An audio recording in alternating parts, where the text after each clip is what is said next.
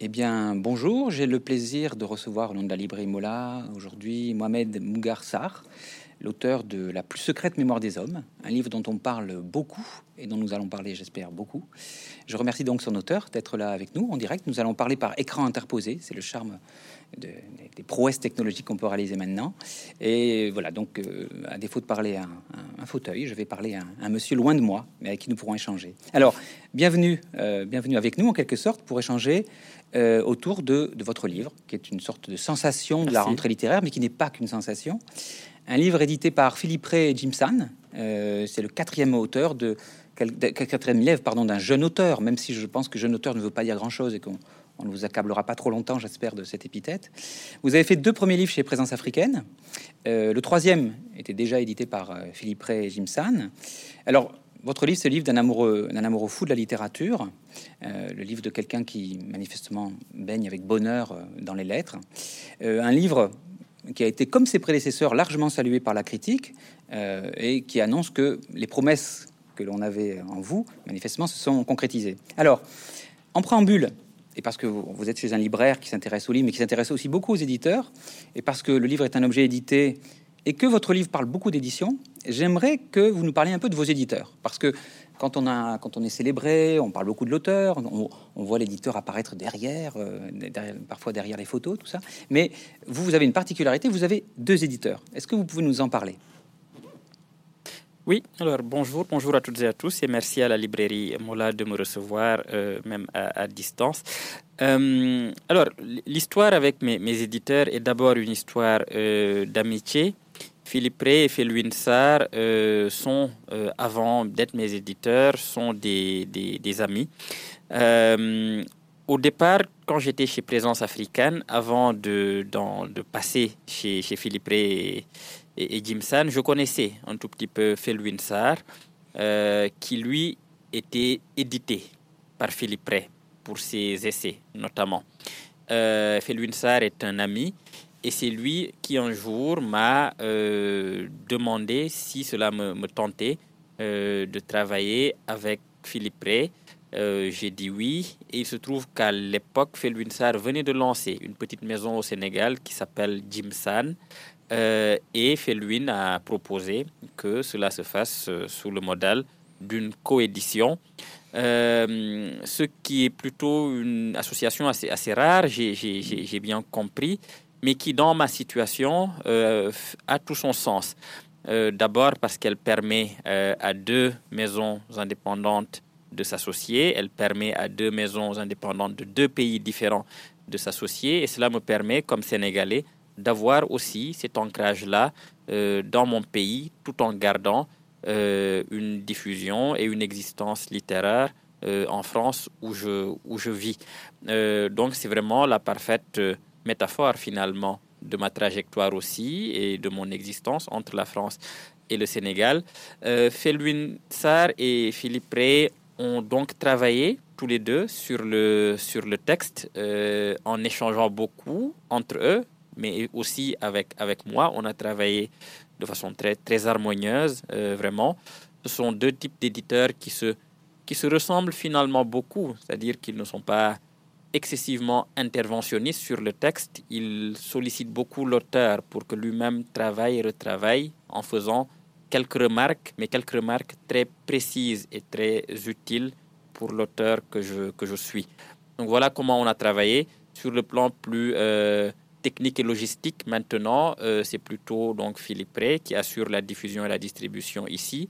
Et c'est Interforum donc, qui se charge aussi euh, de la diffusion au Sénégal, avec cependant euh, quelques conditions. C'est que le livre est beaucoup moins cher au Sénégal. Il y a un prix à peu près adapté aux bourses sénégalaises. et autrement, depuis quelques mois maintenant, on imprime directement le livre au Sénégal, là où au tout début, on devait le, transporter. Donc voilà un tout petit peu comment nous avons travaillé. Et c'est une merveilleuse aventure collective. Alors, vous l'avez dit, vous êtes un écrivain sénégalais, hein, vous êtes de nationalité sénégalaise, d'expression francophone, hein, même si parfois dans votre livre on voit réapparaître un peu de, des, langages, des langages africains. Mais si vous êtes un écrivain francophone et un écrivain sénégalais, vous n'êtes en rien le porte-parole d'un pays, ceci dit. Hein. Vous ne vous considérez pas comme euh, le représentant d'une littérature africaine ou d'une littérature sénégalaise. Alors, le fait que vous ayez eu un prix très célèbre, célèbre dans le monde entier, euh, risque de faire de vous un étendard. Est-ce comment vous, je voulais commencer par ça. Est-ce qu'il y a une difficulté pour vous à être devenu une sorte d'étendard Et est-ce que vous n'avez pas vous-même tenté dans votre livre de conjurer en quelque sorte ce mauvais sort qui pouvait vous attendre d'être considéré comme un représentant et un porte-parole? Euh, oui, y a le, danger est toujours euh, présent, ou en tout cas la tentation. Ça peut être aussi une tentation de se croire un étendard. Euh, pour ma part, j'essaie toujours de m'en méfier parce que j'ai trop peu confiance, ne serait-ce qu'en mes propres capacités, même littéraires, à pouvoir exprimer quelque chose qui relève d'un désir ou d'un besoin ou d'une revendication collective. Moi, j'ai vraiment conscience d'abord aux structures euh, de discussion, d'échange euh, égalitaire, on va dire. Et en la matière, je crois que je suis revenu de l'illusion euh, d'un écrivain qui serait même goncourisé, omniscient ou surpuissant ou capable comme ça dans son travail de rassembler les aspirations de tout un peuple, parce que par, définition, un peuple est éclaté. cependant, je ne peux pas ignorer toutes les charges symboliques qui sont liées à ce prix. Je ne peux pas ignorer tout ce que ce prix peut produire maintenant comme attente euh, autour de ma, de ma parole ou de mes interventions. Tout mon travail maintenant sera d'abord de euh, toujours décider du temps et du lieu où je m'exprime sur un sujet donné. Et le deuxième combat sera de toujours m'exprimer si je le fais pleinement comme écrivain c'est-à-dire à partir de quelqu'un, d'un lieu où l'on réfléchit d'abord euh, euh, par les livres, par la langue, par le langage, et même où les, dans un lieu où, lesquels, où, où les questions les plus politiques, les plus urgentes sont aussi posées par un écrivain, c'est-à-dire par une façon particulière d'essayer euh, de, voilà, de, de, de, oui, de, réfléchir aux, choses, à la société, euh, au, monde. Donc oui, euh, je deviens par la force des choses, peut-être à mon corps défendant, certainement à mon corps défendant, un symbole ou un porte-étendard. Je ne me défile pas devant cette euh, responsabilité-là que je n'ai pas cherchée, mhm. mais je déciderai toujours de comment l'exercer, dans quelles conditions, dans quel langage, dans quel moment il ne s'agit pas maintenant de se prendre pour ce qu'on n'est pas, c'est-à-dire de se prendre pour un, héros ou un homme politique ou un... Voilà, ce n'est pas du tout ma situation. Je suis écrivain et je compte le rester. Vous avez, vous avez de la prudence. Alors, juste, je, fais juste une petite citation. on passera à autre chose ensuite, mais malgré tout, dès le début du livre, hein, c'est le personnage de Marem Siga, euh, l'autrice, qui euh, explique en quoi euh, elle ne veut précisément pas être l'héritière d'une littérature sénégalaise. Je me permets de citer la littérature sénégalaise, sans qui cette dernière serait un mortel cloaque d'ennui ou barbotte, semblable à des étrons mous. Ces livres couvrent fatalement des descriptions d'un soleil éternel dardant ses rayons à travers les feuillages, entre guillemets, ou des vues sur ce visage romanesque universel dont les pommettes sont saillantes, le nez aquilin ou épaté, le front bombé ou proéminent, etc. Euh, vous, savez, vous ironisez quand même sur une littérature à laquelle vous ne voulez pas appartenir néanmoins. Hein, et, d'emblée, même si c'est à travers un personnage hein, euh, romanesque euh, de votre roman, mais quand même vous vous situez par rapport à cette littérature d'où vous venez. Oui, oui, j'ironise, mais évidemment, tous les livres de la littérature sénégalaise ne sont pas comme ça. C'est une exagération euh, un peu outrancière, euh, mais c'est plus pour, pour, pour de l'humour ou euh, faire une, une, sorte de, de, satire un, peu, un peu légère. c'est-à-dire que pour la question de l'héritage, c'est toujours, très, c'est toujours double, c'est-à-dire qu'il faut l'assumer naturellement parce qu'on vient de là, qu'il nous constitue, que cette bibliothèque-là est la nôtre. La bibliothèque sénégalaise ou africaine est tout à fait la mienne, mais je l'inscris à l'intérieur d'une bibliothèque qui est une bibliothèque mondiale. Euh, et je ne revendique pas euh, le particularisme, euh, pas en tout cas au sens où il m'assignerait à une, une, résidence, à une, à une, à une sorte d'espace géographique que je devrais tout le temps cité, célébré systématiquement et sans autre possibilité de me déplacer ailleurs dans la bibliothèque mondiale. C'est tout le sens euh, de, ce, de ces paroles-là, c'est tout le sens de certaines de mes prises de, de position. quant au fait qu'on n'était pas, parce qu'on était seul, sénégalais, parce que j'étais sénégalais, que je n'étais pas réductible, disons, à la sénégalité, ni réductible à l'africanité, si tant est qu'on sache exactement ce, ce que c'est. Euh, la sénégalité ou euh, l'africanité. Euh, je me définis comme écrivain. Il se trouve que je suis un écrivain sénégalais. J'assume tout à fait cet héritage-là. Mais à partir de cet héritage-là, je m'élance dans la bibliothèque mondiale où la littérature sénégalaise joue pleinement sa part et circule et doit circuler. C'est vraiment tout le sens de, cette réflexion-là que je tente de mener aussi dans ce livre. Alors, euh, l'ambiguïté est un mot important, je pense, euh, pour un, pour un auteur sénégalais. On pense à, l'aventure ambiguë de Cheikh Hamidou Khan, qui est paru d'ailleurs, je pense, il y a 60 ans, hein, tout juste. Voilà. Et, vous exprimez beaucoup dans le livre cette, euh, ce sentiment, cette impression d'avoir une place inconfortable quand on est un écrivain africain ou d'origine africaine, hein, dans le champ littéraire français. Hein. Euh, comment vous situez-vous face à ceux qui vous ont précédé, justement? Euh, On en a un peu parlé, mais euh, est-ce que vous avez besoin de vous situer à eux? Parce que votre, on va en parler, votre livre parle quand même beaucoup de littérature, et même quasiment que de mmh. ça. Hein. Est-ce que vous parlez, vous dites à un moment qu'on peut être enfermé dans le regard des autres, que le regard peut être une sorte de guépier? Est-ce que, à votre avis, est-ce qu'il faut être impitoyable en, quelque sorte pour être un écrivain d'Afrique, avec soi-même et avec les autres aussi Hmm, je, pense en tout cas que lorsqu'on est un écrivain euh, africain ou d'origine africaine et qu'on est publié euh, dans un espace euh, européen, dans le champ littéraire français, par exemple, pour ma, pour, pour ma part, il faut être conscient d'une chose, c'est que les questions ne sont jamais seulement littéraires ou qu'on n'est jamais seulement, en tout cas pendant longtemps, ça a été le cas, on n'est jamais seulement reçu par le pur prisme littéraire. Il y a toujours des biais qui interviennent, qui sont des biais éditoriaux, qui sont des biais de sociologie littéraire, qui sont des biais de réception des écrivains et qui sont des biais aussi euh, de vestiges coloniaux, tout simplement, qui font que euh, on devient, comme écrivain africain, on peut représenter la figure de d'un autre, c'est-à-dire d'un autre quasiment objectivé, d'un autre exotisé, d'un autre dans l'œuvre duquel on cherche toujours à retrouver des confirmations d'un certain nombre de ces préjugés ou de ces attentes liées, encore une fois, oui, à, un besoin d'exotisation un peu, un, peu, un peu facile, un peu, un peu frelaté. Une fois qu'on a conscience de tout cela, euh, maintenant, il faut pouvoir tenter de le déconstruire, d'en jouer et surtout de montrer comment est-ce que c'est une prison pour tout le monde, autant pour soi, que ça peut être une prison pour soi, et pour évidemment euh, le milieu, le champ littéraire proprement français qui peut euh, vous lire avec un certain nombre de, lunettes qui sont tout sauf euh, littéraires.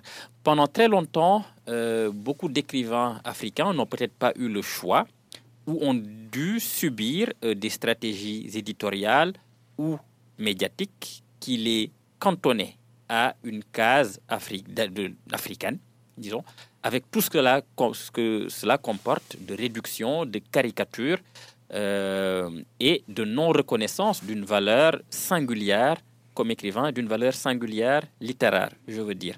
Et c'est cela que je tente de poser comme, comme, comme question, pas en accablant les aînés, mais en, en se disant, ils sont peut-être passés là parce que les circonstances historiques voulaient qu'ils passent par là, ils ne pouvaient pas faire autrement, ils ont certainement fait de leur mieux, mais aujourd'hui, je crois qu'il faut pouvoir passer à autre chose. Il faut pouvoir, en tout cas de ma génération, pouvoir avoir un autre discours littéraire sur euh, ces, questions-là. Un discours qui soit, oui, comme je l'ai dit, vraiment euh, fondé d'abord sur l'exigence d'une reconnaissance littéraire et non plus euh, une sorte de, de, caricature ou de réduction ou de cantonnement à un espace, un espace de pur fantasme finalement. Et c'est fatigant pour tout le monde, pour les écrivains africains, autant que pour les lecteurs français ou euh, les éditeurs français. C'est fatigant pour tout le monde d'être tout le temps dans ces espaces-là euh, d'ambiguïté, de ne pas savoir finalement où se placer. Mais où se placer, c'est sur le terrain littéraire, c'est celui qui, qui, qui, qui, réconcilie tout le monde et qui permet de se concentrer sur des livres et de quitter euh, les pièges, en tout cas de les éviter, les pièges de l'histoire. Voilà. D'accord. Alors, d'emblée, vous parlez d'exigence. Hein. D'emblée, avant même que votre livre commence, vous, vous, imposez une exigence. Euh, moi, je, suis très sensible à ce qui entoure un livre, hein, avant que le texte commence. alors, la plus secrète mémoire des hommes, déjà, c'est pas un titre de vous, c'est vous qui l'avez choisi, mais c'est déjà une, référence, une référence que vous que vous assumez d'entrée hein, avec une l'exergue magnifique. Le titre est très beau, l'exergue est magnifique, et vous vous placez sous le signe de Roberto Bolaño, qui lui-même d'ailleurs était un Chilien assez mal vu par les Espagnols, qui a eu à subir ça. Alors un auteur chilien d'ailleurs, dont je me permets de préciser que le traducteur est le découvreur, et bordelais. Il s'appelle Robert Amutio. C'est lui qui pendant des ah, années, bah. pendant des années, a tenté de faire connaître Bolagno et s'est heurté à beaucoup de, bah, ah à beaucoup de difficultés avant que, avant que Bourgois le, découvre. Mais euh, et, vous, et, vous, citez donc ce très beau passage des Détectives sauvages, qui est lui-même une sorte de livre monstre, hein, un, livre tentaculaire, un livre, un, livre impressionnant. Et dans cet extrait, c'est un extrait qui parle des œuvres, œuvres avec une majuscule d'ailleurs. C'est assez étonnant. Tous, tous les objets ont une majuscule, des grandes œuvres comme d'objets sorte d'objets stellaires hein, euh, qui voyagent dans l'espace et qui meurent. Alors, qu'est-ce que, outre le fait que vous vouliez nous signaler que, en quelque sorte, le titre venait de là, hein, de cette folle ambition, euh, qu'est-ce que vous vouliez marquer en inscrivant cet exergue? Pourquoi se, placer sous le signe de, de cette vision des œuvres comme des objets stellaires qui peuvent disparaître? Euh, En réalité, cet exergue vraiment très très beau et je remercie justement bah, Robert Amucho que j'ai. Oui, c'est grâce à lui finalement que moi j'ai eu accès à, l'œuvre de, de, Bolagno. Et pour moi, c'est un nom presque aussi légendaire que Bolagno, euh, hmm, son traducteur, à côté d'autres traducteurs, parce qu'il y en a d'autres. Euh, euh, mais Amucho est celui qui est peut-être le plus connu du public francophone. Alors, ce que je voulais dire simplement, c'est que je, partageais tout à fait cet exergue. Et que nous dit cet exergue? Ben, Il nous dit finalement que la seule manière pour une œuvre d'exister, c'est qu'elle soit lue par des lecteurs à tout moment, même si les lecteurs viennent et passent. Euh, l'œuvre continue et dans une sorte de voyage, mais ce voyage n'a de sens que s'il est accompagné et qu'il faut finalement lire euh, les œuvres à tout moment. Euh, et c'est comme ça que les œuvres sont vivantes finalement, avant d'être, avant, de, avant de mourir, c'est-à-dire avant vraiment d'être oubliée ou de disparaître. Comme il faut d'abord qu'elles qu'elle, vivent. Euh, elles meurent parce qu'elles vivent. Elles vivent parce qu'on les lit comme, comme, comme, comme lecteur. Et c'est finalement peut-être la station la plus importante. J'ai lu cet exergue comme étant vraiment un éloge, bien sûr, des œuvres ou de l'œuvre littéraire, mais surtout comme un éloge de la lecture, finalement. Et, finalement, et au fond, tout mon livre est aussi cette, cette réflexion-là. Euh, sur la lecture comme acte d'amour, la lecture comme ce qui maintient vivant une œuvre, la lecture comme ce qui maintient vivant un être humain aussi. Euh, en tout cas, pour, ma part, euh, c'est ce qui me... Aussi, entre autres, bien sûr, mais c'est ce qui me maintient peut-être le plus fondamentalement debout et, et, et, et, vivant. Et c'est aussi ce que je voulais exprimer. Une œuvre est faite pour être, pour être lue et le devoir est de la lire. Voilà, tout simplement. Et c'est comme ça que j'ai, c'est pour ça que j'ai choisi cet exergue-là, euh, qui est un magnifique éloge, oui, du, du livre et de la. et du lecteur, hein, parce que le lecteur lui-même a droit à sa majuscule hein, pour Bolagno, qui est quelqu'un qui, quelqu'un qui n'avait pas le goût pour les majuscules, hein, qui avait plutôt un goût pour l'ironie. Alors, vous, Bolagno, ça commence par le nez, puis il y a quand même la personne à qui vous dédiez le livre, euh, qui est une, autre figure très importante, euh, qui est Yambo Wologoem. Alors, j'ai amené ma vieille édition de, de du devoir de violence, ah, édition originale, en me disant euh, devoir réapparaître ce nom. Alors, euh, vous inscrivez dans une filiation, tout. Hein. C'est-à-dire que Bolagno, c'est peut-être une filiation littéraire euh, universelle, mais Yambo Ologwem, c'est une, filiation africaine. Hein, voilà. À rebours de certains écrivains, d'ailleurs, qui ont tendance à vouloir un peu brûler la terre autour d'eux à, vouloir dire qu'ils viennent de nulle part, qu'ils se sont faits eux-mêmes, vous, vous assumez d'entrer votre filiation et vous parlez de, de cet auteur. Alors, cet auteur, il est assez peu connu des Français finalement. Hein. Il a eu, lui, il a eu droit, il a eu droit à, sa période de gloire dans une période où, où précisément peut-être on avait besoin d'auteurs qui viennent comme ça un peu bousculer les certitudes. Mais lui, il a, il a eu droit à la pire des infamies, à la pire des accusations.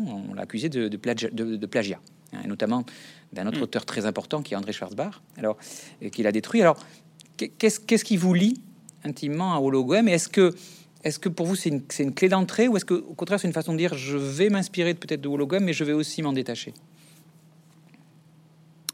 Euh, alors, ce qui me lie à, à Wologam, c'est d'abord bah, une histoire de lecture. C'est à peu près la même histoire qu'avec Bolagno. C'est un auteur que j'admire beaucoup euh, et dont l'œuvre euh, principale, donc Le devoir de violence, est une œuvre fondamentale pour moi.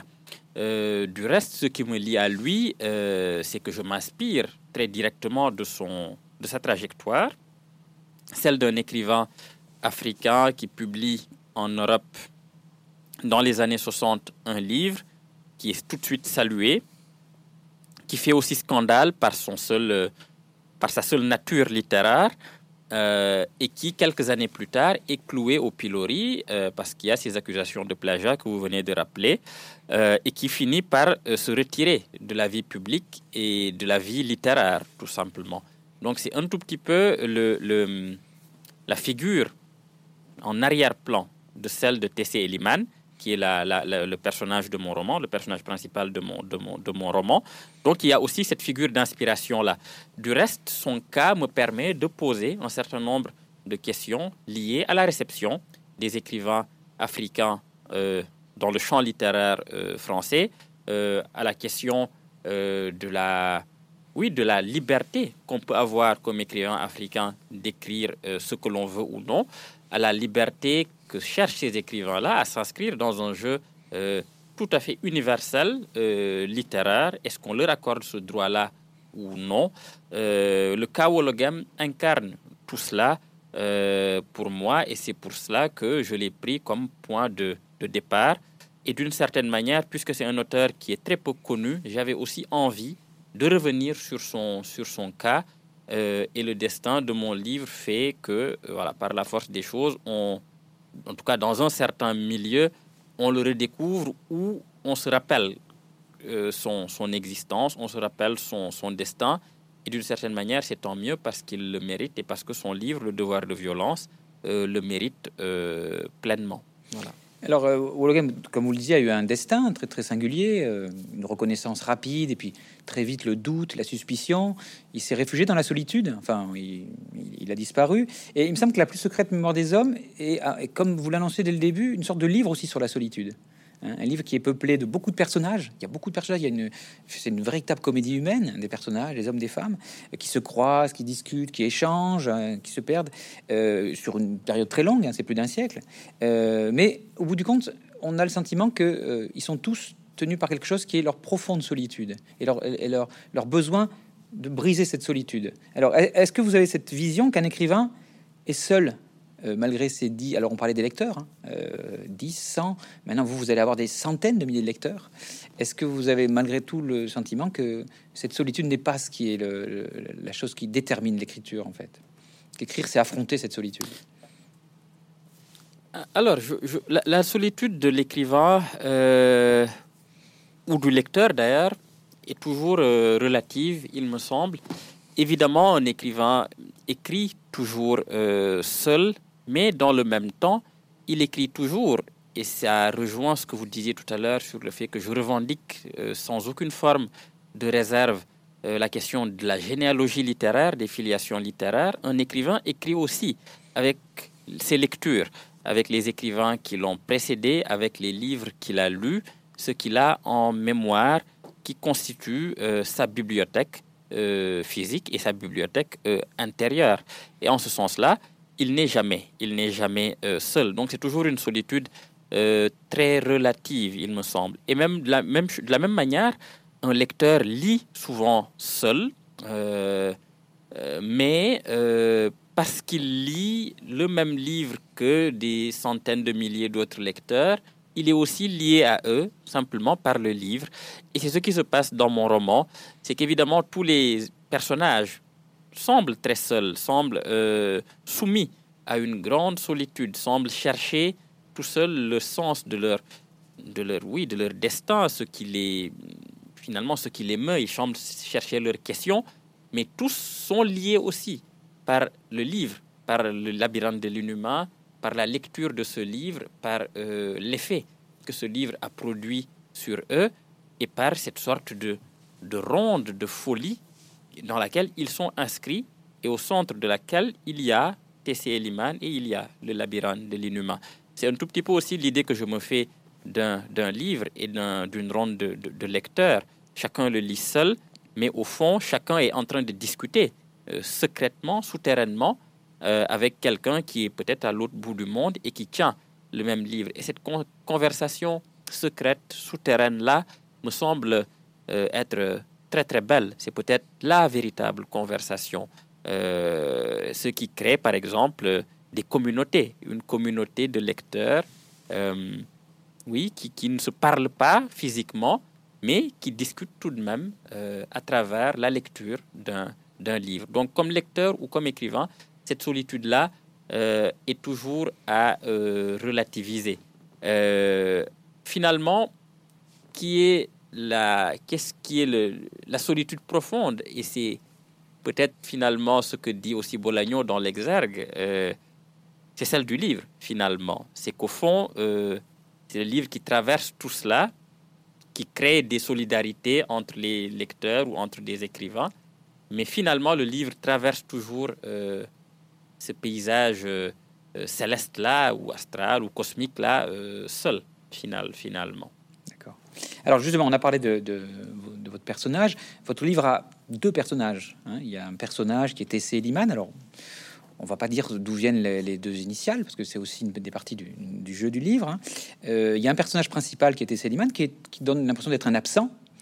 Et puis il y a un personnage qui, va petit à petit se reconstituer. Puis il y a un personnage, un autre personnage principal qui est le, a priori celui qu'on croit être le narrateur, qui est, en quelque sorte l'enquêteur.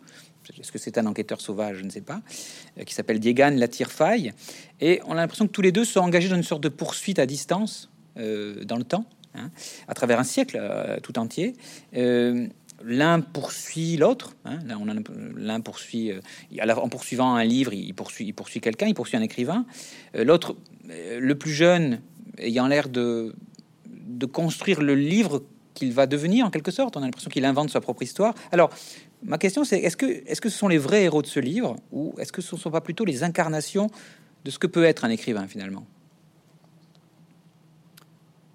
Euh, en fait, oui, c'est les, deux. C'est les deux. Et oui, peut-être qu'en réfléchissant, c'est plutôt dans les, incarnations ou les, hmm, les conséquences euh, que, que, la lecture d'un livre ou d'un écrivain peut créer. C'est finalement ça aussi le, le fil rouge du, du, roman, puisque on a une galerie de personnages qui racontent toutes et tous la relation qu'ils ont eue avec soit le personnage de Tessie Eliman, soit son, son livre, soit les deux unis dans la même euh, entité, euh, finalement. Euh, et c'est, oui, c'est vraiment un livre sur ce que la lecture produit et sur les différentes interprétations possibles qu'un livre peut déclencher. donc oui, c'est vraiment sur les, conséquences d'un éblouissement, les conséquences d'un bouleversement euh, littéraire et sur la manière dont cela se vit et la manière dont cela obsède finalement des lecteurs très différents et la hantise qui se crée à partir de, de, de, de, là. Parce que finalement, c'est là peut-être que se loge aussi la littérature euh, au sens le plus concret et qu'on a toujours du mal à la définir. Euh, on a toujours du mal à dire ce qui est une passion littéraire, ce qui nous habite dans un livre. Et c'est ce, ce, ce, oui, cet espace qui semble très abstrait, mais qui est aussi très physique, puisque c'est vraiment d'une hantise qu'il s'agit, d'une invasion mentale. Euh, c'est dans cet espace-là que j'ai tenté d'aller dans la plus secrète, dans la plus secrète mémoire des, des, des, des, des hommes. La raison pour laquelle Eliman cherche est finalement une raison euh, littéraire, euh, on le découvre. Et la raison que, qui pousse Jigan à chercher est aussi évidemment une raison littéraire, parce que lui cherche à écrire son livre ou cherche à savoir pourquoi il doit écrire plutôt que faire euh, autre chose. Donc c'est aussi... Et ils le font, chacun le fait à partir d'une idée ou d'un rêve, plus profond qu'une idée, un, rêve, mais un rêve toujours lié euh, à, la, à, la, à, la, littérature. D'accord. Alors, on l'a dit, hein, c'est vraiment un livre sur la littérature, c'est un livre sur les livres, hein, mais les livres au sens presque biblos, hein, le livre, le livre absolu. Euh, qui est souvent d'ailleurs la caractéristique des grands livres. Enfin, depuis Cervantes, souvent les, livres sont des livres sur les livres. Enfin, Cervantes, quand il poursuit des fantômes, il poursuit les fantômes qu'il a eu qu'il a eu dans ses livres. Mais vous, avez l'air de chercher aussi qu'est-ce que c'est qu'un grand livre? C'est-à-dire que votre ambition, c'est aussi ça, de, de, de poser la question finalement, qu'est-ce que c'est qu'un livre qui peut nous modifier, nous changer? Alors vous avez une belle définition à un moment, une définition paradoxale, parce que vous aimez beaucoup les paradoxes, c'est-à-dire nous entraîner sur un terrain et après nous dire autre chose. Vous dites qu'un grand livre n'a pas de sujet et ne parle de rien. Il cherche seulement à dire ou découvrir quelque chose, mais ce seulement est déjà tout, et ce quelque chose aussi est déjà tout. Alors, qu'est-ce que c'est selon vous un grand livre? À partir de quand on peut parler d'un grand livre? Est-ce que c'est pas une quête Est-ce que c'est ah, pas une quête impossible? Et c'est ça qui justifie si, votre ça livre. pourrait être ça. Ça pourrait être la définition, puisque les, les, paradoxes, oui, je les, je les aime beaucoup, mais ça, ça pourrait être ça, une, une, la quête impossible mais qu'on mène tout de même, toujours. Et pour moi, un grand livre est toujours ce qui nous place dans la situation hmm, de nous dire que la beauté est possible, le bouleversement que provoque la beauté hmm, est possible, euh, mais que cette beauté-là est toujours, se tient toujours à quelques centimètres de nous, à quelques mètres de nous, et que les quelques pas qu'il nous suffirait de faire pour l'atteindre euh, ne sont finalement jamais franchis, euh, ne sont finalement jamais, jamais, jamais faits. J'ai toujours l'idée grand livre est toujours ce qui nous donne la conscience d'une beauté proche de nous, mais qu'on n'arrive pas à toucher. Mais que le seul fait de contempler nous, nous, nous, emplit, voilà, nous, nous, nous emplit, nous, voilà. Donc c'est toujours une idée très paradoxale d'une condition humaine à la fois impuissante, mais à la fois euh, très, très belle, très grande, dans le seul fait d'être en présence d'un, d'un mystère, de quelque chose de, très, de beaucoup plus grand que lui, de très beau, et qu'il ne touchera pas. Mais la beauté est précisément dans cette incapacité ou cette impuissance-là. Et au-delà des questions littéraires, au-delà des questions de langue, au-delà des questions de, de, style ou de personnage ou d'histoire, il me semble que le fond de la chose, c'est toujours, c'est toujours, c'est toujours ça, euh, la conscience d'une beauté transcendante hum, en présence de laquelle nous nous trouvons, mais que nous ne pouvons pas toucher.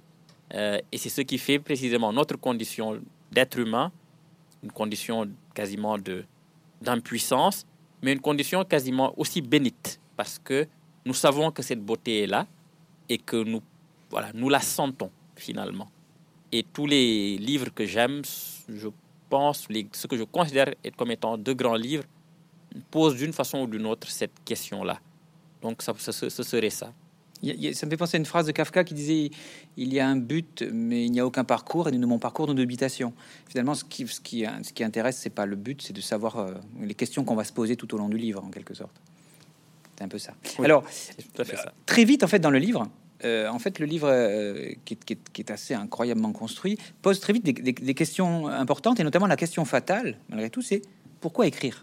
Hein, La question, c'est pourquoi écrire? Alors, euh, écrire parce qu'on ne sait rien. Vous, êtes aussi dans le paradoxe en disant finalement, on écrit parce qu'on ne sait rien, et qu'écrire permet d'apprendre en écrivant, en quelque sorte. Voilà. Alors, est-ce que est-ce que c'est comme ça que vous envisagez la littérature, finalement, une, une, quête, une quête de soi-même qui se fait en même temps, c'est-à-dire on ne sait pas où on va, mais on y va parce qu'on aura, on aura des réponses à des questions qu'on ne se pose même pas. Est-ce que c'est un peu ça votre, votre propos? Oui, oui, oui, ça rejoint ce que je disais tout à l'heure. Euh, c'est toujours la, la, la, tentative d'aller vers, euh, vers une meilleure question, d'aller vers un questionnement qui soit toujours plus précis euh, sur le mystère de ce qu'on est comme être humain et de ce qu'on a envie de, de, de, de devenir on a toujours l'impression qu'il y a une réponse quelque part. Euh, écrire, c'est au départ, je pense, tenter de chercher cette réponse-là qui nous éclairerait sur notre condition. Et on se rend compte finalement que euh, cette réponse est en fait une question, toujours, une question de plus ou une question mieux formulée, une question plus précise, une question encore plus, plus profonde. Et le geste de l'écriture, c'est simplement celui qui va vers cette question encore plus, plus, euh, plus, plus, plus profonde. Mais cela suppose évidemment qu'on ne, qu'on ne sache pas et que toute la progression soit une progression euh, qui nous mène de d'ignorance en ignorance, mais une ignorance toujours meilleure, une ignorance de meilleure qualité, si on, si on, si on veut. Et l'écriture et ce travail-là d'aller d'ignorance en ignorance, euh, mais toujours d'une ignorance qui est salutaire. Et c'est précisément, en tout cas, l'une de philosophiquement, et c'est souvent philosophiquement que les choses me semblent plus intéressantes sur le plan littéraire, c'est ça euh, qui, qui fonderait euh, ma, oui, mon, mon, mon, travail, disons. Alors, il y a quelque chose qu'on sent tout au long du livre, enfin, dès, le début, c'est ce sentiment de, de, nécessité absolue du livre, euh, comme si le livre à lui seul pouvait maintenir en vie, comme si vous aviez décider que, alors le mot va peut-être être un peu fort et c'est un peu dangereux, mais que on entrait en religion avec le livre, que finalement, euh, même une, religion qui précisément ne donne pas de réponse, comme vous le dites, mais que est-ce alors et parfois même on a l'impression que le livre d'Eliman euh, euh, serait perçu comme celui d'un sauveur. alors est-ce que cette terminologie un peu religieuse, même qui envisagerait la littérature comme rédemption, vous dérange ou est-ce que c'est pour vous c'est juste un aspect de la littérature? Mais parfois ces thèmes religieux qui reviennent m'ont paru assez singuliers. Oui, oui, il y, a, a, de façon très évidente la question de la, de la foi en la littérature, de toutes les manières. Je crois que c'est un livre qui interroge cette foi-là, les ressorts de cette foi, euh, quels en sont euh, les prophètes, quels en sont les, les évangiles, finalement, quel est le Dieu qui se tient au cœur de la littérature? Est-ce que la littérature elle-même est une sorte de, de, divinité? C'est toutes ces questions-là que pose le livre. Donc, il est normal que le vocabulaire religieux transparaisse. De toutes les manières, dès qu'on parle de littérature, on n'est jamais très loin, il me semble, euh, du vocabulaire, du champ lexical religieux, euh, ne serait-ce que parce qu'on parle parfois de vocation ou, euh, ou d'inspiration qui sont autant de, de, mots qui, euh, sont des, qui sont issus du vocabulaire euh, religieux. Mais ce n'est finalement qu'un aspect. Et si c'est une religion, c'est peut-être une religion euh, tout à fait séculière à laquelle tout un ensemble de gens peuvent se, se, se, se prêter. C'est une foi de une foi profane ou une foi profanée ouverte à tout le monde. Tout le monde peut y croire tout le monde peut tenter euh, de s'inscrire, de la, de, la, de, la, de, la, de la pratiquer. C'est peut-être le Dieu le plus démocratique euh, qui soit, et tant, tant, mieux. mais voilà, disons que j'ai toujours le sentiment, oui, qu'il y a... Certains trouvent leur sens ailleurs, ou leurs questions, cherchent leurs questions ou leurs réponses supérieures ailleurs, dans d'autres choses. Pour moi, c'est dans la littérature. Mais encore une fois, ce n'est que pour moi ce n'est pas une manière de sanctuariser la littérature, c'est simplement dire que on peut tout à fait euh, se mouvoir dans la, dans la vie en se disant qu'on le fait à partir de la littérature et que c'est là qu'on cherche d'abord ces questions. Ce n'est pas être déconnecté du monde, c'est au contraire être pleinement dans le monde, mais simplement à partir d'un aspect ou d'un terrain que je ne minore pas du tout. Pour moi, ce n'est pas un espace à côté du monde ou un espace perdu ou un espace de simple divertissement ou de simple évasion. C'est quelque chose qui a, sur le plan existentiel, des implications euh, très très fortes. Et ça se matérialise, oui, par, par le travail avec un livre, par la lecture. Euh, et c'est ce que je tente de dire euh, fortement, mais sans, sans j'espère en tout cas, sans emphase ou sans, sans cette forme d'exaltation qui pourrait ressembler à une sorte, oui, de, possession religieuse. Pour moi, c'est quelque chose de très simple, mais je, ça doit être dit fortement, tout simplement, euh, parce que ça, ça compte, pour, pas seulement pour moi, mais je pense pour un certain nombre d'autres, d'autres, d'autres, d'autres gens. Alors justement, vous parliez d'emphase. On a le sentiment que votre, votre livre malaxe hein, beaucoup les, les genres, les types, tout ça. Et on a, on a aussi l'impression dans votre livre que vous vous gardez de certains pièges. On parlait des pièges, mais qui est justement le piège de l'emphase, le piège de, de, de, vouloir être définitif. Alors, il y a beaucoup de phrases. Enfin, c'est étonnant quand on lit votre livre, on souligne, on souligne. On, dirait des, phrases que vous garder, ah, comme le disait, comme le disait ça. Euh, et, comment vous avez pu vous, vous, prémunir de ça? On a l'impression que vous pratiquez pas une ironie énorme. Hein, c'est pas, c'est pas votre arme principale, mais que vous avez quand même des, petits veilleurs qui vous disent de temps en temps attention à ne pas tomber dans, l'excès, dans l'emphase. Euh, comment, comment vous appréhendez ça justement, le, éviter le grandiloquent? Comment vous l'évitez? Euh, bah parce que parce que bon parce que j'ai des je pense des, des, éditeurs qui voient ça et parce que euh, de façon tout à fait personnelle je crois que j'ai une conscience aussi de euh, en tout cas j'essaie d'avoir une, une, conscience euh, du oui de la de la gravité qui fait que j'essaie de m'en détacher très très rapidement. Ce qui est important pour moi c'est toujours le jeu et chaque phrase qui pourrait sembler définitive chaque phrase qui pourrait sembler bonne à intégrer une anthologie de, citations immédiatement contrebalancée par quelque chose de plus prosaïque, de plus léger, euh, qui euh, désamorce tout de suite ça. Et pour moi, c'est toujours dans ce mouvement entre la gravité et la légèreté euh, que se situe le plaisir qu'on tire. C'est toujours dans le. Vous soulignez tout à l'heure mon goût que j'assume pour le paradoxe, c'est tout à fait la même chose là. C'est que c'est toujours le contraste euh, qui produit le jeu euh, et qui produit ensuite le plaisir de la, de la, de la, de la lecture. Et c'est pour ce. Et le fait est que, écrivant un, livre sur la littérature, j'ai eu très, très vite conscience de ce que ça tendait comme, comme, comme piège, qui c'est celui d'être une sorte de. Euh, d'avoir une une, entreprise comme ça.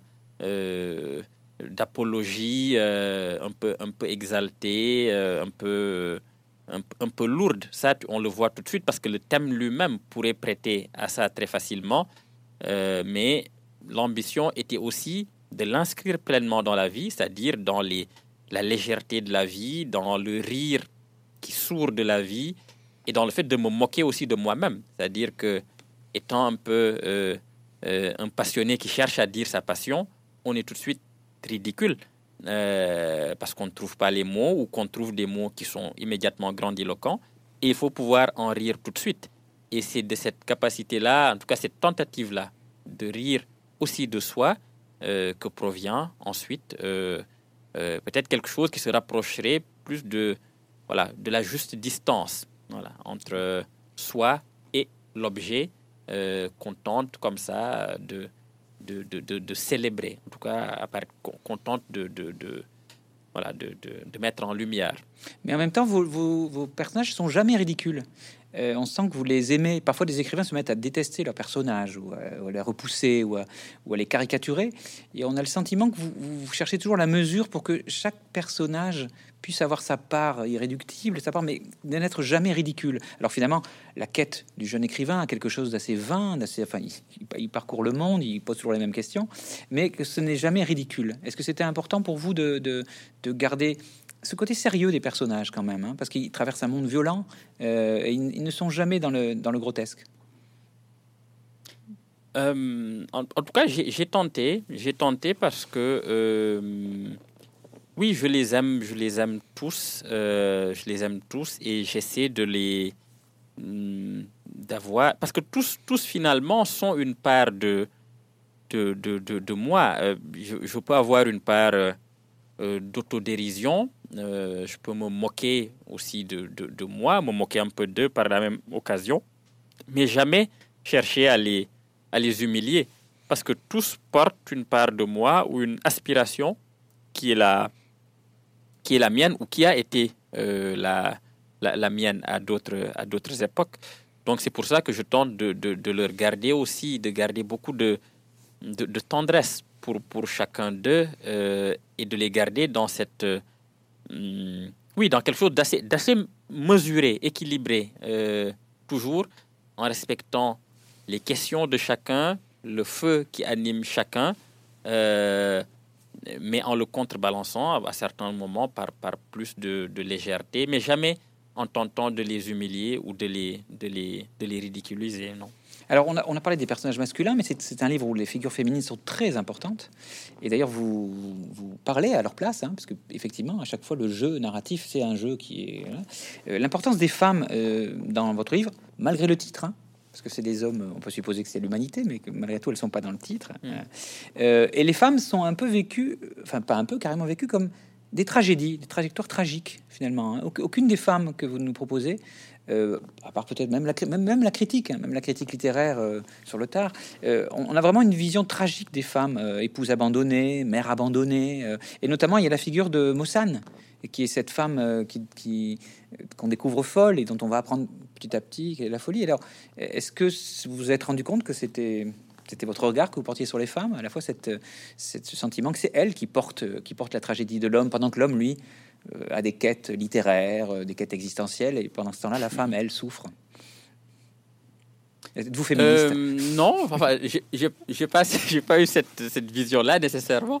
Euh, moi, j'ai plutôt eu la vision de, femmes qui portaient plutôt le récit, c'est-à-dire c'était elles qui racontaient l'histoire de l'homme, pas parce qu'elle serait à, à, son service, mais parce que elles auraient peut-être mieux compris euh, sa trajectoire et mieux compris et très tôt euh, sa, tragédie. Euh, parce que finalement, la trajectoire du personnage d'Eliman peut sembler tout à fait une, trajectoire tragique, celle, d'un personnage qui apparaît comme une comète et ensuite disparaît et traverse ensuite une longue nuit. Et c'est cette longue nuit-là que racontent, racontent toutes les femmes finalement. Euh, ce qui lui est arrivé. L'enquête, du personnage de Jegan, c'est bien sûr lui qui l'amène, mais sans les femmes qui lui disent ce qui est arrivé, il ne saurait rien. C'est qu'il n'aurait même pas été en possession finalement. Celles qui ont les clés. Celles qui ont les clés en fait à chaque fois. Hein. les clés pour avancer, c'est elles, qui, ont les, clés. C'est elles qui voilà. C'est exactement elles qui, qui sont les chevilles ouvrières du, du, récit et qui, qui ouvrent les qui disent finalement ce qui, mm. ce qui est arrivé. Voilà, qui portent vraiment euh, Eliman ou ses, ou ou questions. Il est vrai que certaines d'entre elles finissent, euh, finissent euh, oui, dans des, circonstances qui ne sont pas tout à fait euh, enviables. Mais il y a un certain nombre d'autres, comme le personnage de Sigadé, par exemple. Elle fait un choix fort, qui est un choix qui peut sembler tragique, puisqu'elle décide de partir de son pays et de ne plus y revenir et d'assumer cette position.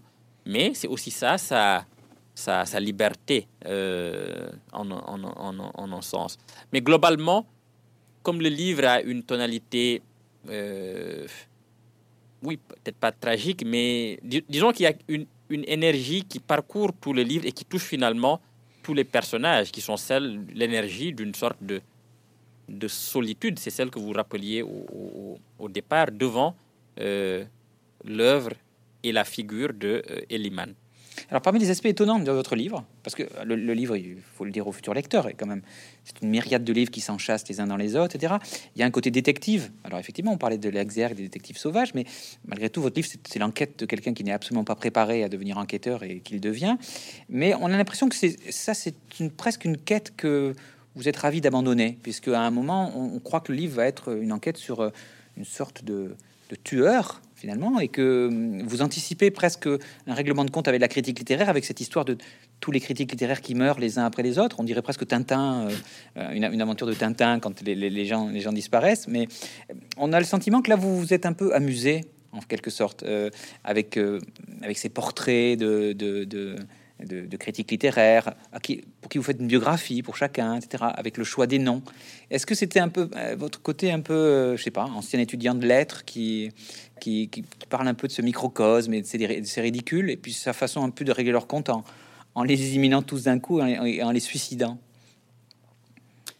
Oui, oui, c'est une manière de, de oui, de, surtout de m'amuser, c'est certain. Il faut, il faut, il faut, il faut en rire de, cet épisode en particulier, des critiques qui, qui, meurent. Il faut, il, faut, il faut en rire parce que ça a été vraiment fait dans cet esprit-là, même si ça semble absolument euh, sinistre. Euh, c'est un rapport qui est tout à fait invraisemblable. C'est pour, euh, c'est pour rire, c'est pour me moquer de la question de la réception, c'est pour me moquer parfois de la tentation qu'on peut avoir comme critique à détenir la vérité ou le sens absolu de, l'œuvre, mais j'ai beaucoup, bien sûr, comme étudiant, comme ancien étudiant de lettres ou même comme, simple lecteur, beaucoup de, d'admiration et d'attention pour la critique littéraire. Donc c'est d'une certaine manière aussi mon hommage à ces, à ces, à ces, ces figures-là, mais c'est un hommage, oui, paradoxal, par, par, par une sorte de jeu de, de massacre, euh, voilà, qui, qui ouvre finalement une possibilité ou une hypothèse nouvelle dans l'enquête, finalement, c'est-à-dire celle de se dire, est-ce qu'on est là en présence d'un d'un, oui, d'un, d'une figure d'écrivain, euh, mais se venge, ou en d'écrivain qui a, voilà, qui a une capacité à, à influer euh, métaphysiquement sur les, sur les choses et sur les événements et sur les, et sur les, et sur les êtres. Voilà. Quant à la, et il y a encore, il y a encore Bolagnon un tout petit peu derrière tout ça, puisque lorsqu'on songe à ses biographies imaginaires, mhm. on songe très rapidement à toutes les figures de la de son livre qui s'intitule La littérature, nazie en Amérique. en, Amérique. Le lecteur de Bolagno reconnaissait le petit hommage. Ouais, c'est ça. Voilà. exactement. Là aussi, c'est un hommage qu'on peut, un clin d'œil qu'on peut, qu'on peut, qu'on peut voir là. Alors, le, livre, on n'en a pas parlé parce que c'est, euh, je, je, pense que j'ai peut-être 10 pages de questions, mais on, ne va pas, on va pas tout aborder. Mais euh, le, le livre, vous tissez des liens entre beaucoup de personnages et chacun prend la parole. Et chacun, donc, vous devez lui trouver sa voix. Quelle a été votre façon de travailler pour avec toujours ce danger qui guette un écrivain de ne pas arriver à trouver une voix pour un écrivain? Qu'est-ce que, et je trouve que c'est un de vos grands talents. Hein, de, que précisément quand c'est une femme qui parle, euh, quand c'est une vieille critique, quand c'est une, une, femme plus jeune, euh, est-ce que comment, comment, vous travaillez ça? Est-ce que est-ce que c'est, votre talent à vous? C'est votre talent de c'est votre oreille? J'avais du mal à, percevoir comment vous organisez ça. Ouais. Alors ça, je, je, ne sais pas. Je, me pose toujours la question. Je ne sais jamais si c'est vraiment réussi dans ce livre-là, puisqu'il y a beaucoup de personnages féminins qui s'expriment. Euh, on m'a déjà dit que certains, certaines d'entre elles euh, s'exprimaient de la... Mais de toute façon, de la même manière, c'est ce qu'il y a de plus difficile, c'est de donner une voix singulière à un personnage. Euh, et ça, c'est un travail de tous les instants. Dans mes précédents romans, c'est quelque chose que j'avais déjà un tout petit peu travaillé, dans mon premier roman en particulier, dans Terre Sainte, où il y avait deux femmes qui s'échangeaient des lettres, et tout l'enjeu pour moi, était de leur donner à chacune une, une, voix euh, reconnaissable euh, pour que même en, en ouvrant, enfin, ayant lu et connaissant un peu l'histoire, le début, si on se projette à la fin et qu'on voit les deux lettres, on puisse savoir qui parle sans même voir qui a signé la, la, la, la lettre. Donc j'ai déjà réfléchi à cette question-là dès mon premier roman. Après, maintenant, euh, dans ce roman-là, ça, a pris une autre ampleur et j'ai vraiment essayé de, leur donner une, voix, un style, euh, oui, une vraie incarnation à travers la, manière dont elles parlent et ce qu'elles disent. Euh, après, ce n'est jamais, oui, ce n'est jamais très très simple parce que bon, tout ça est une est une fiction parce qu'au fond, c'est oui, tout ça est relié, branché en tout cas sur ma voix. Bien sûr. Euh, en tout cas, sur, sur ma voix d'écrivain. Et ça, quoi que je fasse, je ne peux pas euh, faire semblant de, d'être, euh, de me démultiplier comme ça à l'infini. Donc, il y a des moments où, je, oui, je, pense que je peux très bien voir le moment où ça ne marche pas tout à fait. Mais c'est un effort, oui. C'est un effort parce que c'est seulement comme ça qu'un personnage existe véritablement. Quand on identifie sa voix, surtout dans ce type de roman où il y a beaucoup de, de prise de parole. Mais vous aimez bien, on a l'impression que c'est fait on a l'impression que vous aimez bien perdre votre lecteur aussi parce que, par exemple, il n'y a pas de paragraphe euh, entre certains personnages qui s'enchaînent comme ça, et comme si vous vouliez nous, mm. dérouter, nous rappeler à la fois que c'est la même voix, c'est vous, et en même temps c'est quelqu'un de différent. On, s'oblige à se dire ah c'est plus la même chose qui parle, on a changé de temps, on n'est plus au même moment, etc. Mm. Vous jouez. Mm. C'est pour ça que je vous parlais de l'édition tout à l'heure. On a le sentiment que vous jouez beaucoup avec le jeu éditorial. Vous changez des, les polices aussi de caractère. Euh, il n'y a, pas la même typographie, n'est pas la même utilisée. Alors je ne sais pas si ça vient de vous ou si c'est votre éditeur, mais comme s'il fallait changer euh, l'éclairage, changer ou, nous dérouter. Est-ce que c'est un peu la volonté, c'est votre volonté? Oui, c'est un jeu. C'est vraiment un jeu qui n'est pas, en tout cas, pas dérouté au sens où euh, on chercherait gratuitement bien sûr. à perdre le lecteur, mais vraiment à le faire jouer avec nous, à l'inviter euh, dans, nos, dans notre propre univers et dans notre propre, dans notre propre jeu. C'est vraiment, moi, la, la, notion fondamentale, c'est celle du jeu entre les voix, du jeu euh, qu'on installe euh, entre le lecteur et le narrateur. À d'autres époques, ça se manifestait par des, euh, par des, des, des, des, interrogations que l'auteur adressait directement. Il interpellait directement le lecteur pour lui parler. ça, c'était une manière de jouer aussi. Aujourd'hui, parce que j'appartiens à... Enfin, c'est plus postmoderne, on va dire. C'est aussi une technique qu'on peut installer comme ça de ne pas nécessairement euh, indiquer à quel moment on passe à un autre personnage ou à une autre, à une autre époque, finalement.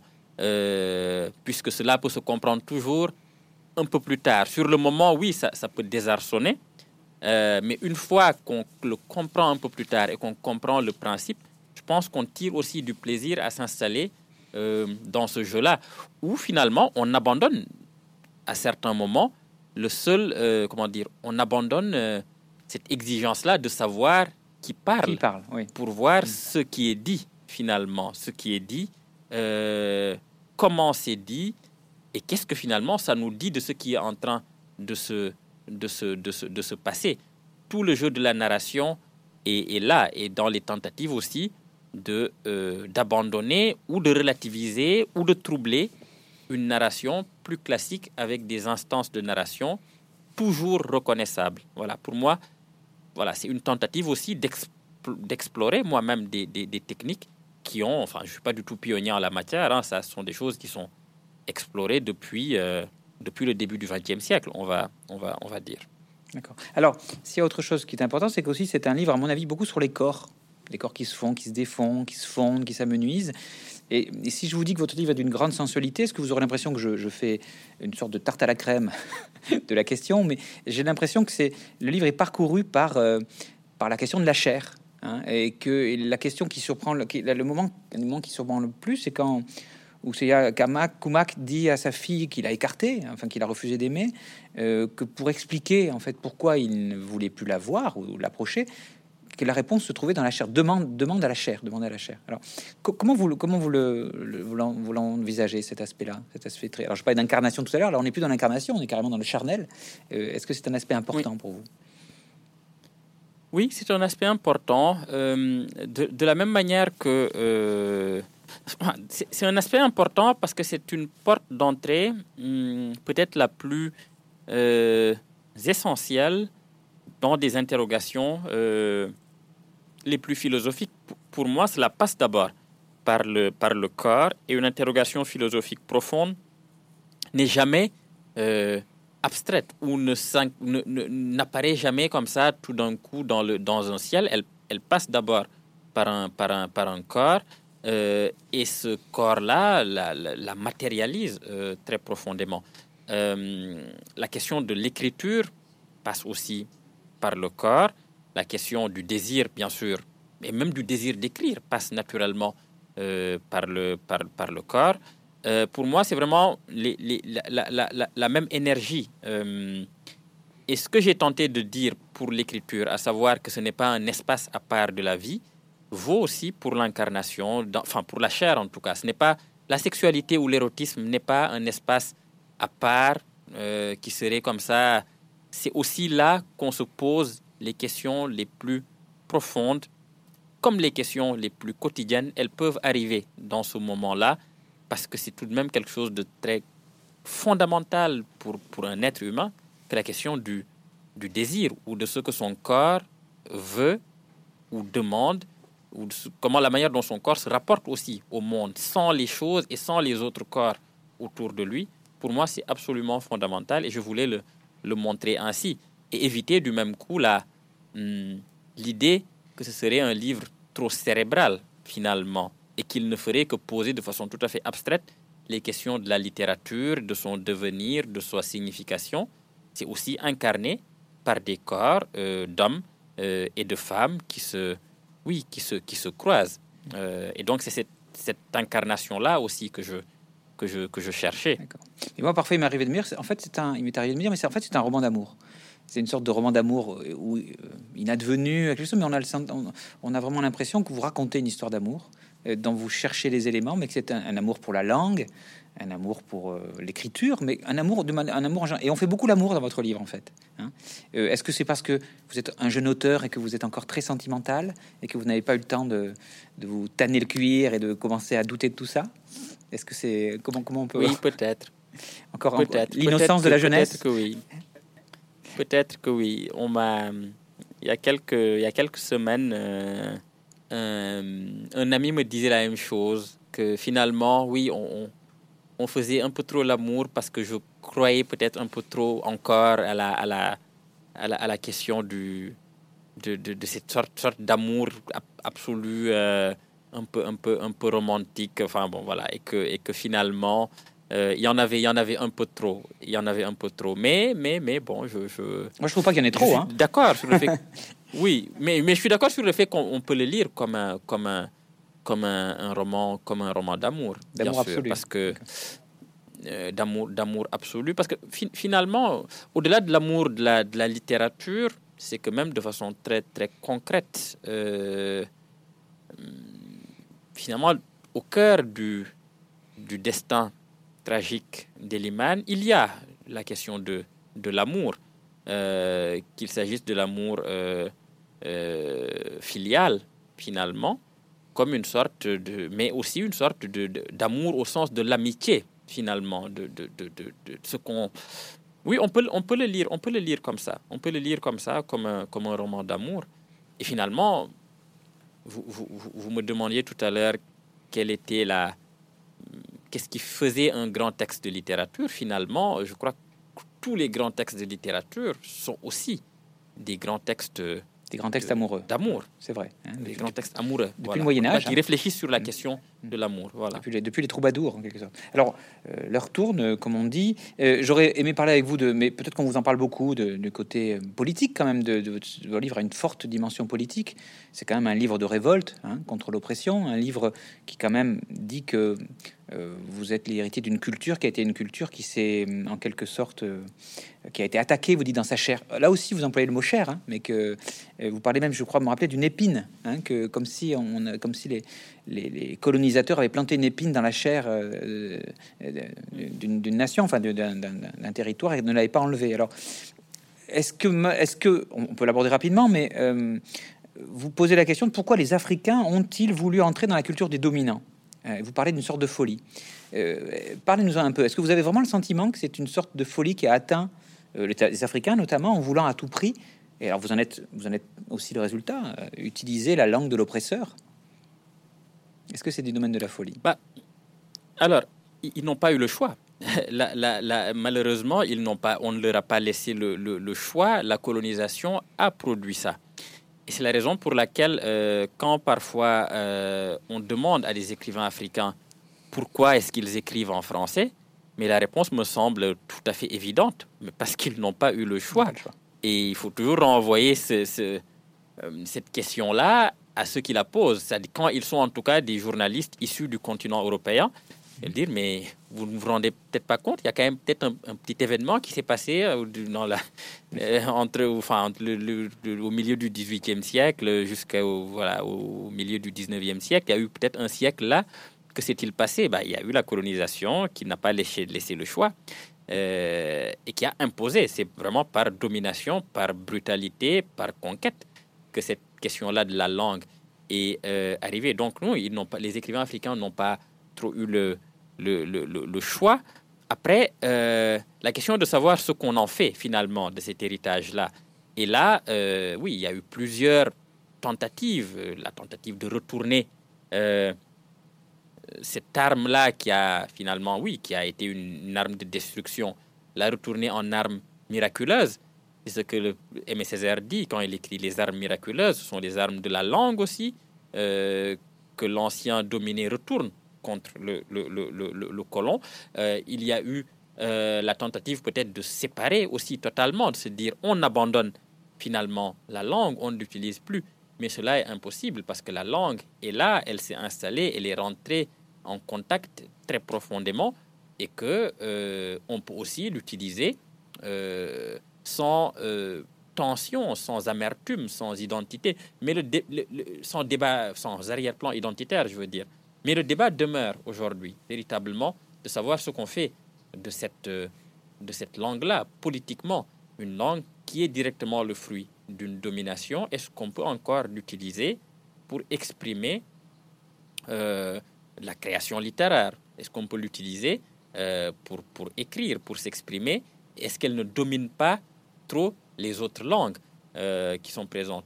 Pour ma part, en tout cas, il n'y a pas de tension entre ces langues, j'assume pleinement le fait que je suis aussi le fruit de cette histoire-là et que le français est aussi ma langue. Ce n'est pas ma langue maternelle, ce n'est pas la langue première, je ne dis pas que c'est la langue que j'habite, par exemple, parce qu'on peut l'entendre dire non, c'est le français est, ma, est la langue que j'habite parce que c'est celle dans laquelle j'écris. Moi, je ne dis pas cela.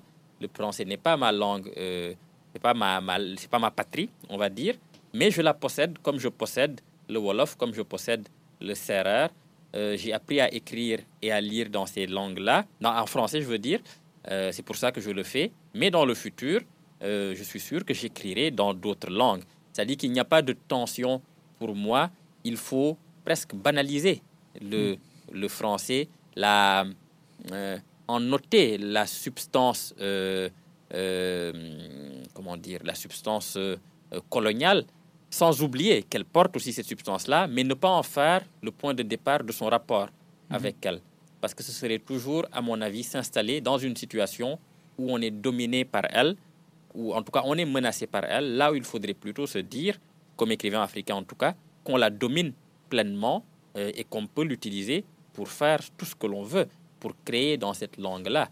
Et c'est-à-dire ne pas la laisser toujours nous définir ou nous acculer dans une sorte d'identité qu'elle menacerait, mais au contraire s'affirmer, et s'affirmer en disant le français est aussi ma langue, et j'essaie de la dominer, je peux la dominer, et il n'y a pas de complexe à avoir devant, euh, devant elle. Alors je vais terminer, euh, je vais terminer cet, entretien avec une, citation de vous à propos de, à propos de l'écriture, et, je vous ferai réagir dessus. Un des personnages déclare J'ai toujours pensé que chaque livre que publiait un écrivain n'était que la somme de ceux qu'il avait détruits avant d'en arriver là, ou le résultat de tous ceux qu'il s'était retenu d'écrire. Euh, alors, c'est un livre très, très dense, très, très important, etc. Euh, est-ce qu'on peut imaginer que ce livre a été bâti sur les cendres de tous les livres que vous n'avez pas écrits Et est-ce que autour de ce livre-là, vous allez bâtir d'autres, livres? Est-ce que, vous, êtes déjà en train d'y penser?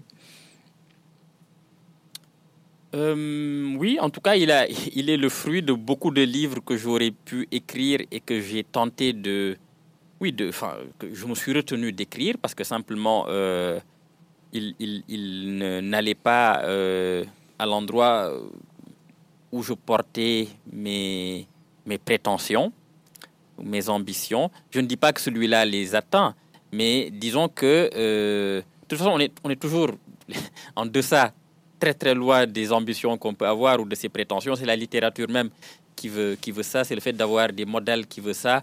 Euh, c'est le fait d'avoir des lectures qui nous marquent, qui veut, qui veut ça. On est toujours en deçà de, de, de, de tout ça, mais cela ne nous empêche pas au moins d'essayer de s'en, de, son, de s'en approcher.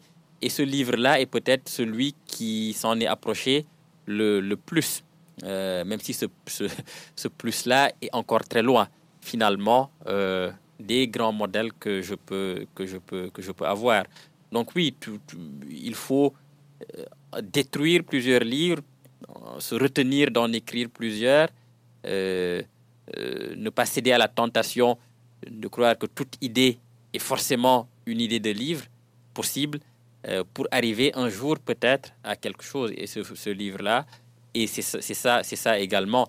Quant à savoir s'il y en aura d'autres autour de lui, bah, je, je, je ne peux que l'espérer, mais je n'en ai pas la certitude. D'accord. En tout cas, Mohamed Mougarsar, je vous remercie pour votre, votre pour cet échange, pour votre disponibilité. Merci. Et puis, je ne vous donne pas rendez-vous au prochain, mais on, on peut l'espérer en tout cas. Merci à vous. On peut l'espérer. Merci beaucoup. Au revoir. Au revoir.